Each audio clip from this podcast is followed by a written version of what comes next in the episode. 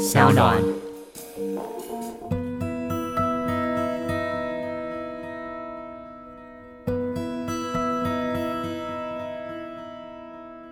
Hello，大家好，欢迎收听由独立媒体报道者和商浪共同制播的 Podcast 节目《The Real Story》。在这边，你会听到很多调查报道的幕后，你会跟记者一起在这个节目里面和受访者对话。但今天我们要准备一个新的单元，在这个时代，看见真正的人的面貌变成一件很挑战的事情。大家对于媒体的信任就是非常的脆弱，大家在社交网站上面也被自己的同温层层层的包裹着。很多时候，我们其实不太知道，在我们的世界之外的其他人，他们真正的想法是什么。我们要透过什么管道听到他们真正的声音？在这样的情况之下，我们对于真实这件事情的期待其实越来越低，然后就慢慢在自己的角落里面，用自己的世界观慢慢的活下去。我们希望接下来这个单元呢，可以给大家听到一些很关键的声音，而且是让你自己来听，然后让他自己来说。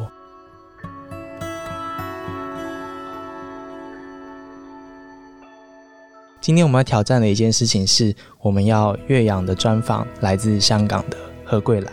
我们要听他，他从过去这段时间，他当记者，他当学生，然后在今年他决定参选。他从过去被称为立场姐姐，在第一线做直播的记者。成为候选人之后，却又遭到 DQ。经过这些过程之后，在国安法之后的香港，在黎智英被捕又被放，在周庭被捕又被放的现在，他会怎么看城市里面所发生的一切？接下来时间呢，我们透过岳阳的专访，让他好好的说他所看到的事情。为什么他觉得他要从记者走向参选？他从记者的位置看到了什么样子媒体的挑战跟极限？而他参选之后呢？为什么他觉得 DQ 这件事情对我们来说是一个好消息？而为什么对现在的香港人来说，台湾过去发生的事情是如此的重要？接下来我们来听何桂兰自己说他所看到的香港和他心里的心声。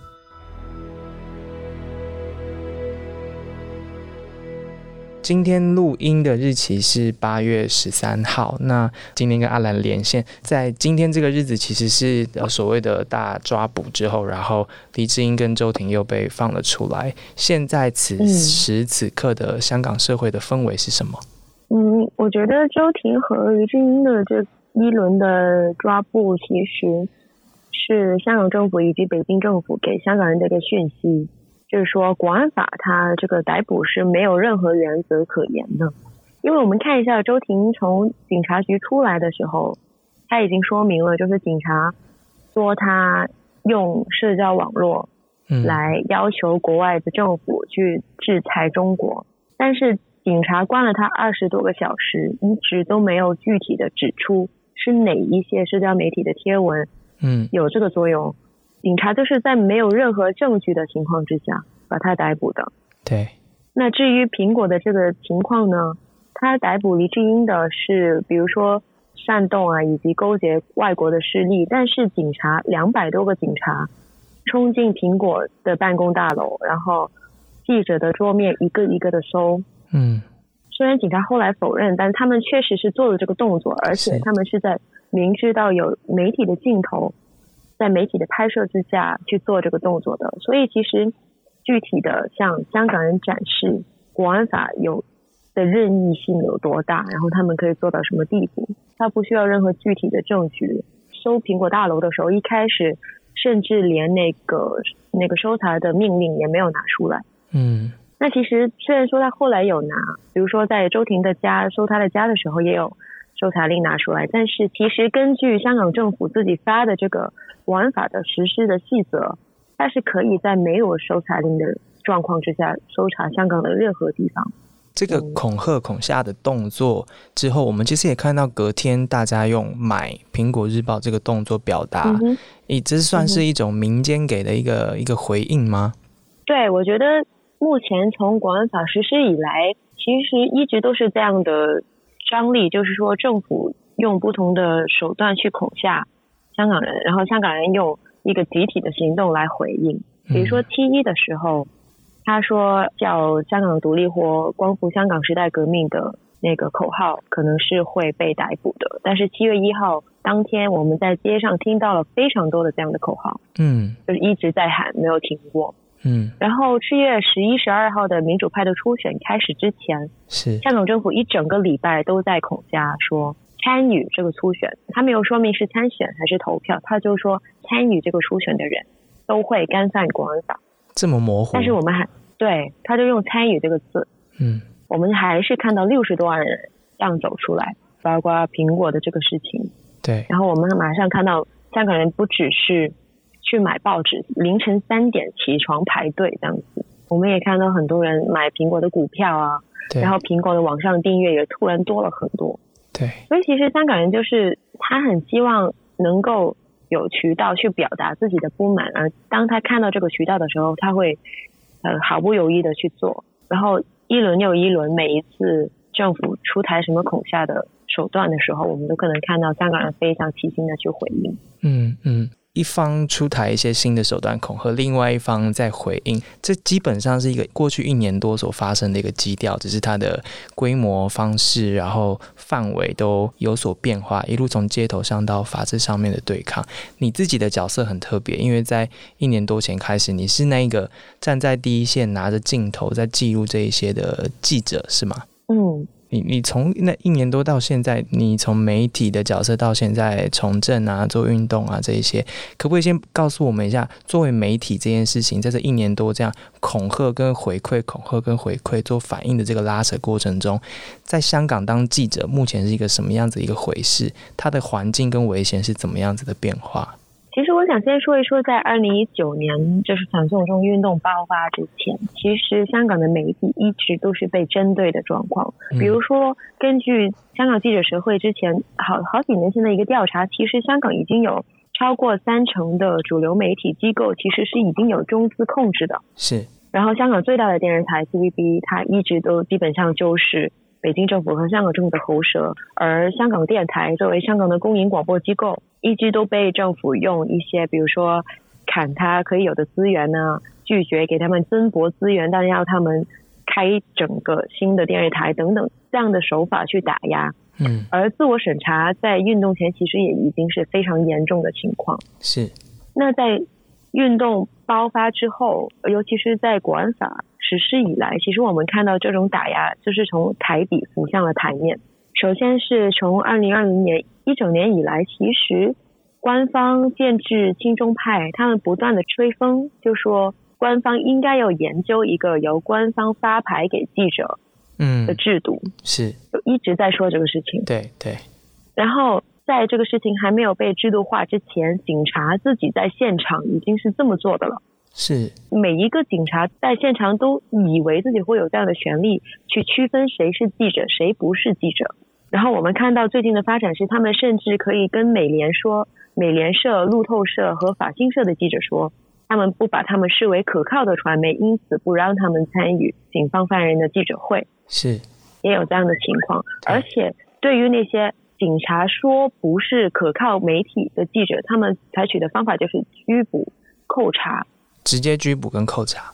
对，就是在现场拘留吧。就是现在还没有出现真的落案起诉嗯记者的这么一个情况发生，但是现场有非常多拘捕，以及在现场把很多的记者一次性的包围，嗯强迫他们把直播关掉，然后一个一个的搜查，或者是针对性的在现场用那个胡椒喷雾啊，或者说用海绵弹针对记者去攻击，这个事情也是时有发生。对，你自己也经历过几次。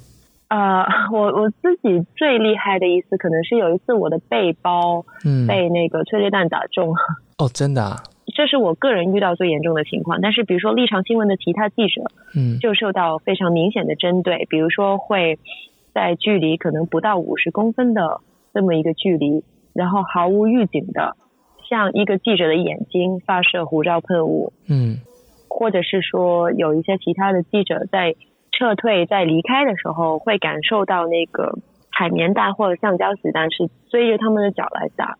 嗯但除了现场的这一些具体的阻挡之外，但其实国安法在实施的前后，我们看到非常多的制度上的很大的动作。是比如说，香港一直都是 TVB，它是一个免费电视台，所以它的新闻台是独大的。但是，比如说我们有 Now TV 和有线电电视这两家本来是收费的媒体，他们的新闻一直都有非常强的公信力。嗯，但是在国安法通过以及实施之前几天，我们就看到 Now TV 和有线电视他们的高层以及他们偏采部的主管，突然就是被撤换，换成一些本来是在 TVB 或者亚视担任高层的人进驻。如果是这样的话，香港基本上已经没有一家电视台的新闻部是不被把控的了。是啊，是啊，是啊。然后，另外是最近越来越越多报道是说，很多国外的媒体的记者，七月一号之前他们申请签证的延期是没有问题的。是过了七月一号才递申请的人，他们的签证好像是被拖延当中，哦就一直没有确实下来。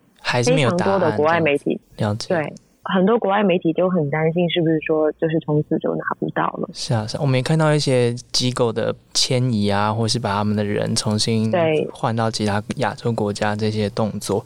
你刚刚其实介绍蛮完整的，从反修例运动前的一个大前提的一个基本情况，到随着运动这个非常非常白热化的对记者针对型的攻势，然后七月一号国安法颁布之后到现在这个氛围，机构看起来是受到的控制。是非常紧密的，不管是在采访现场还是在法制上面。作为一个香港人，他要成为香港记者，他该怎么做？因为听起来是非常非常艰难。嗯，我觉得如果现在这个时候想要当记者的话，其实真的是可能要被逮捕的心理准备。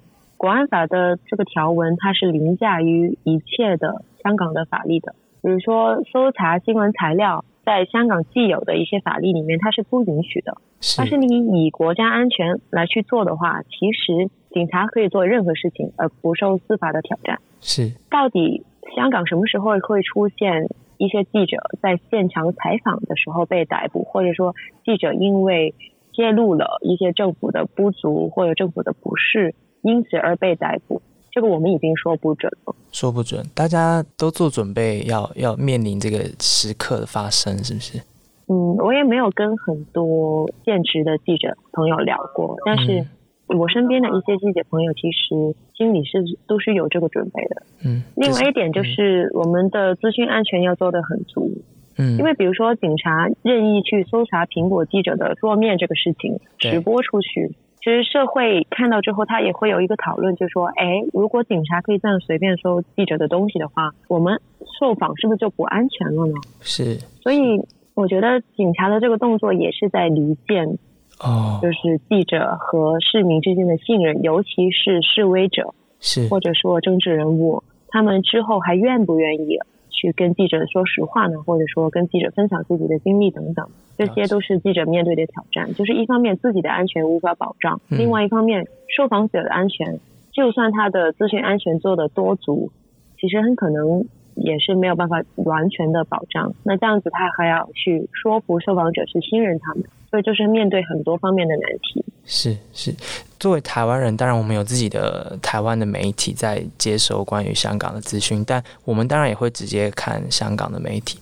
未来或是现在，我们要持续关注香港的现况的话，在这个情况之下，有哪一些资讯管道，还是我们可以放心的阅读跟吸收这些资讯的？还有哪一些媒体是有办法正常运作的吗？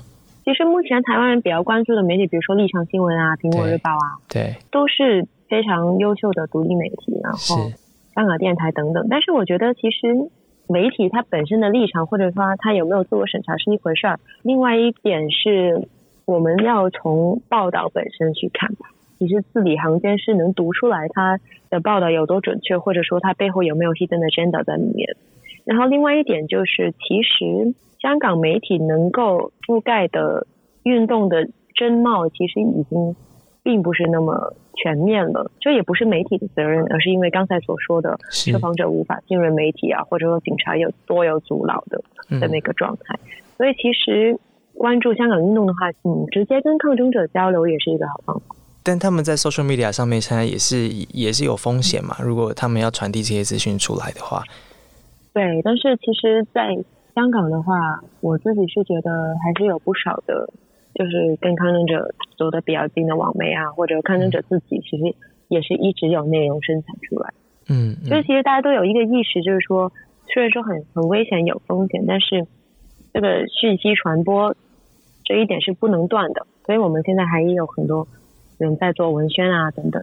嗯嗯嗯，你你自己过去从资讯传播者，后来到自己参选，虽然后来被 DQ，但这个过程与你刚刚提到的媒体的限制跟极限有关系吗？其实肯定是有的，就是比如说，因为我本来是一个专题记者吧，是，然后我以前去做采访的时候，其实已经感受得到受访者或者抗争者他们会因为一些法律，比如说暴动罪这样子。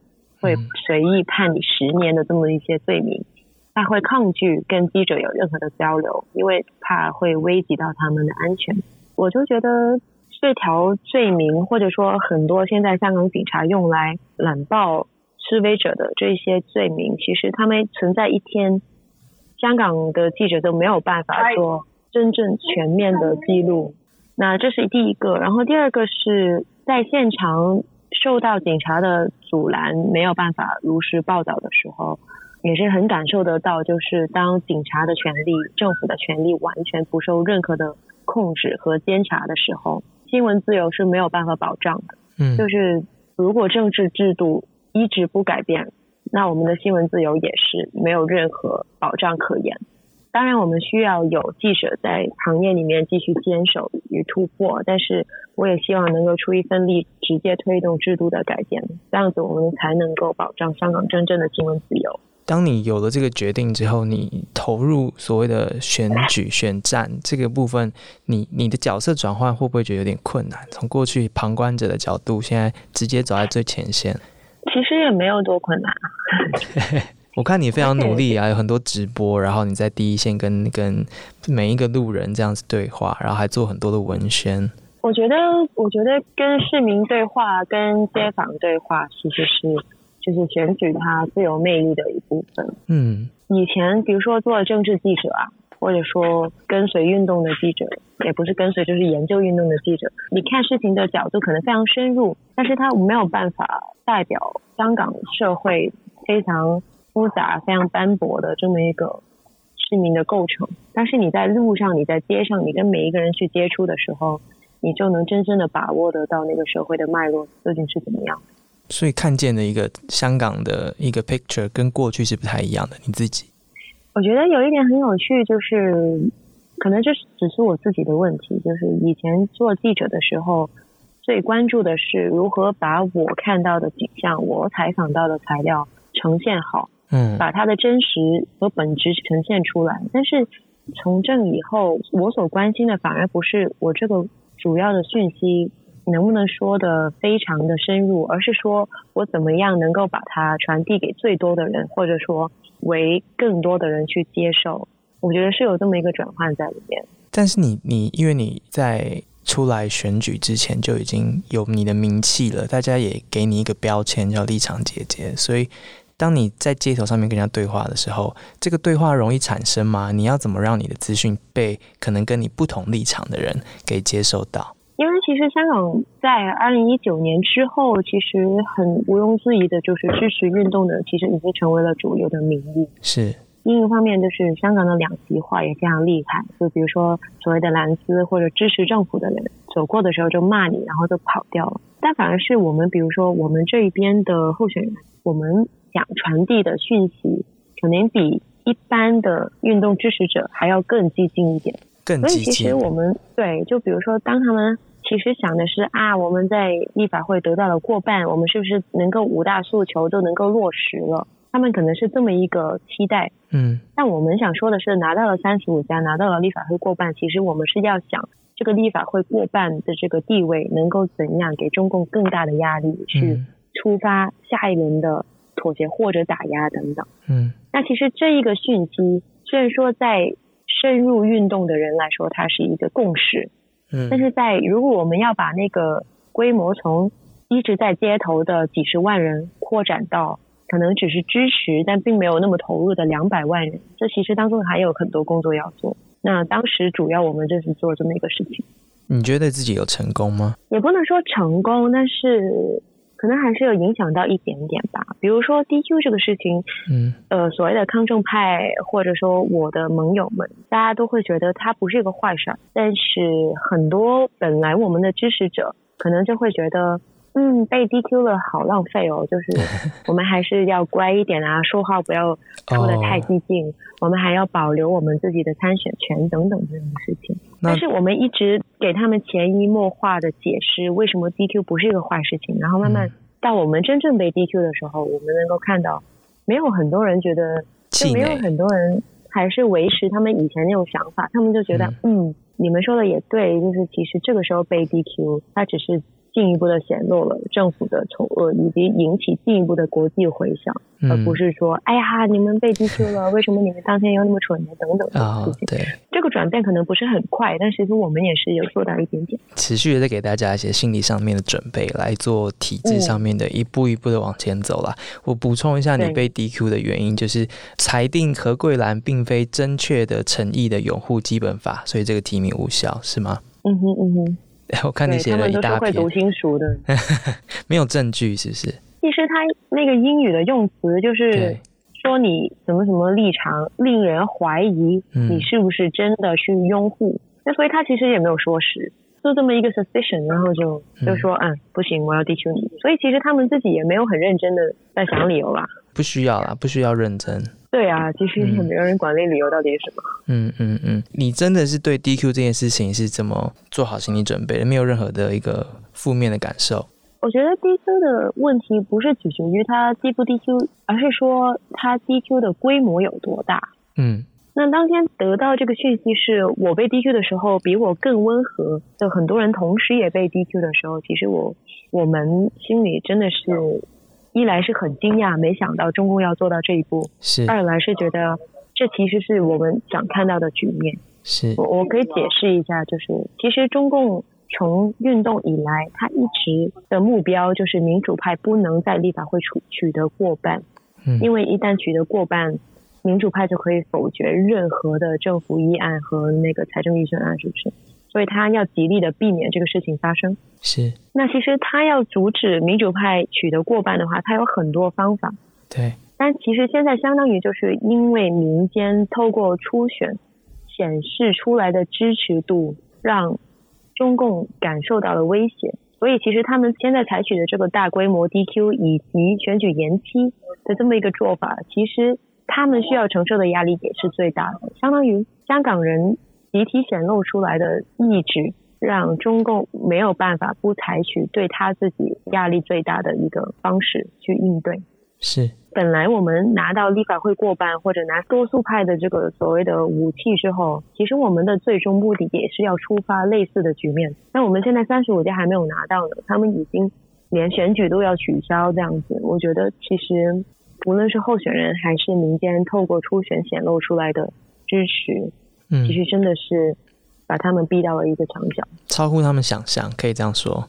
对，我觉得在国安法的威胁之下，还有，而且国安法的威胁是一个，然后初选的前一天晚上，是连那个初选的电子系统负责的那个民意研究所也是被搜查的。嗯，对。在这么多明显的威胁之下，还有六十一万人走出来投票，是，我觉得就是在这个时候，让北京政府看得非常清楚。无论他们 DQ 多少人，其实他们也未必能够阻止民主派过半这个事情发生。是，所以后来才会有延期的这么一个让国际也非常震惊的决定出来。是，这是一步一步他这样看，摸摸一下民间的现在现况，然后再推出不同的政策，这样子。你你听起来是。对于你们所所想要走的方向，听起来是有一个很清楚的蓝图在，然后一切好像目前听你说来算乐观吗？因为其实就台湾在观看香港的现况的时候，其实大部分人是相当担心，其实也心里面不太会有乐观的成分。对你来说，你你有做最坏的打算吗？还是你真的是觉得情况没有那么的糟？我觉得这样子吧，我们分两个层面来说，就是具体。去分析局势的话，其实它没有乐观或悲观可言，因为我们现在真的是进入了一个前所未有的状况。就是如果这一次选举如常举行的话，那其实它的轨迹其实还是可预期的，那我们还是可以做出乐观和悲观的预算。但现在香港是从来没有发生过，北京政府非常害怕建制派会输掉，害怕到他要把选举直接取消的这么一个事情。是。然后有了国安法之后，其实，在国安法的教书一直没有用尽。嗯。比如说我我刚才说的那些什么无搜查令搜查，或者是断网，或者是。比如说，他真的是开始判决犯了国安法的人，比如说因为光复香港时代革命而被逮捕的人，他到底要坐多少年？嗯，这些东西他也是还没有出来。对。但另外一方面，香港的民主运动也走到一个地步，是他已经没有任何轨迹可以预测了。就我们现在走的每一步都是新的。嗯嗯。但我会说，这个有新的可能性，有新的空间的这么一个地步，其实是比以前的那种。可预测的路径会好，因为以前比如说选举这个游戏，如果一直这样子按着选举威权主义的这个逻辑走下去的话，其实香港的运动的能量很难真正给中共带来很大的压力。对，所以这个局面其实我没有办法说乐观和悲观，我只能说它是新的。是是。那从一个运动者个人的角度，那我是觉得肯定是要觉得乐观的呀，否则就。会放弃 这个运动了。是，呃，你在过去其实也替报道者写过稿，然后也有一些跟台湾观众、读者对话的机会。未来你会怎么跟台湾人说？我们要用什么样子的方式或是心态来观看香港即将或是正在发生的一切？因为我以前在做记者的时候，我做了很多中国维权人士的报道。是。那所以现在在香港发生的很多事情，我感觉自己都看过。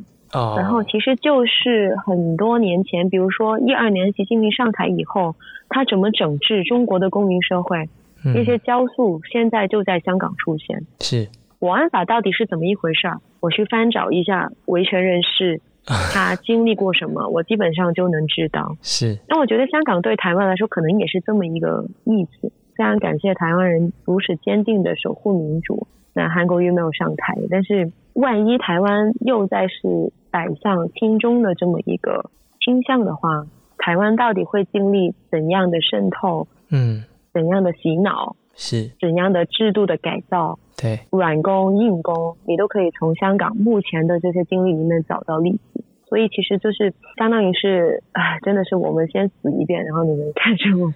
天哪！下一次小心一点，这样。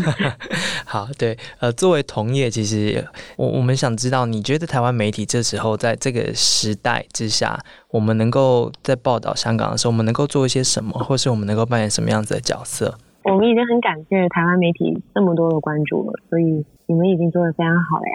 而且我觉得台湾有一个非常独特的角度。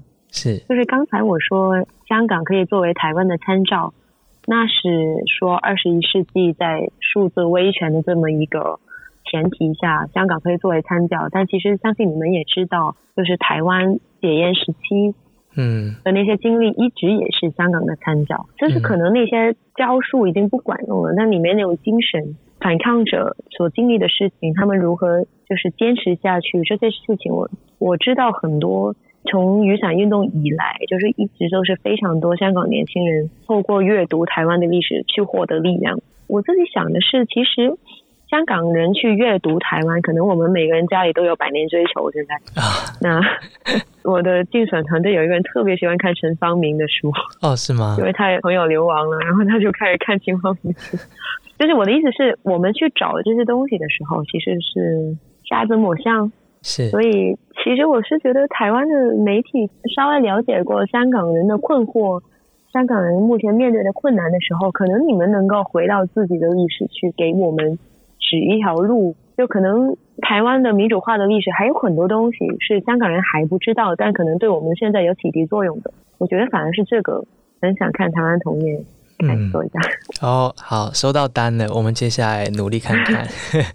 我们今天很谢谢阿兰，因为我们约的非常非常的临时，然后他非常的忙碌，都忙到半夜这样，所以今天这个形式其实是我们第一次尝试。我们在做的其实也是想让台湾的听众或者世界的听众可以直接听见香港人的想法。所以今天很谢谢阿兰的时间，分享他从街上当记者的那时刻，一直到现在经历了选举，经历了 DQ，然后告诉我们现在他眼中看见的香港还有可能的未来。谢谢你继续把资讯带给我们，然后也请你保重，下次见。谢谢台湾。